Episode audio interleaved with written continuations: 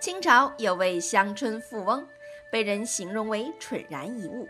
他不善于经营理财，家里的财产总不减少；不善于调养身体，却都不生病。偶遭祸患，也能意外化解。就说这件事，富翁有位婢女，某次上吊而死，村里无赖小吏大喜，故意夸大其事，上报官府，等着看好戏。接报当天，官吏也都高高兴兴要来瞧个究竟。人员到了陈放尸首检验时，那婢女的手脚竟微动了起来。大家正感到奇怪不解，婢女张嘴打哈欠，伸懒腰，然后翻身，接着坐起来。大家以为死去的婢女竟活过来了。此时官吏不放弃，还想罗织富翁逼屋上吊的罪名，稍用一些话语引导婢女欲套罪供。婢女磕头说道：“我家主人的侍妾都美如天仙，哪有心用到我这样一个婢女身上？倘若主人能喜欢我，我欢喜都来不及了，还肯自杀吗？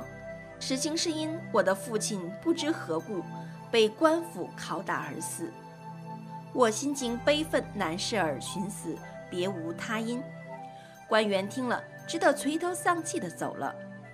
发生在富翁身上的灾祸，与此类似，往往无意中就得以化解。乡里人都觉得这富翁蠢得像头猪，却有如此福气，里头道理实在弄不明白。有人曾伏击，招来鸡仙询问蠢富翁的事，鸡仙的解答意思是这般：诸位不明白呀，他的福气正来自于他的蠢。这位老翁前生是个乡村老人。他为人淳朴老实，没有计较心；随随便便，没有得失心；平平淡淡，没有爱憎心；坦坦荡荡，没有偏私心。有人凌辱他，他也没有争斗心；有人欺骗他，他也没有防备心；有人谩骂攻击他，他也没有憎恨心；有人陷害他，他也没有报复心。所以，他虽身受劳死。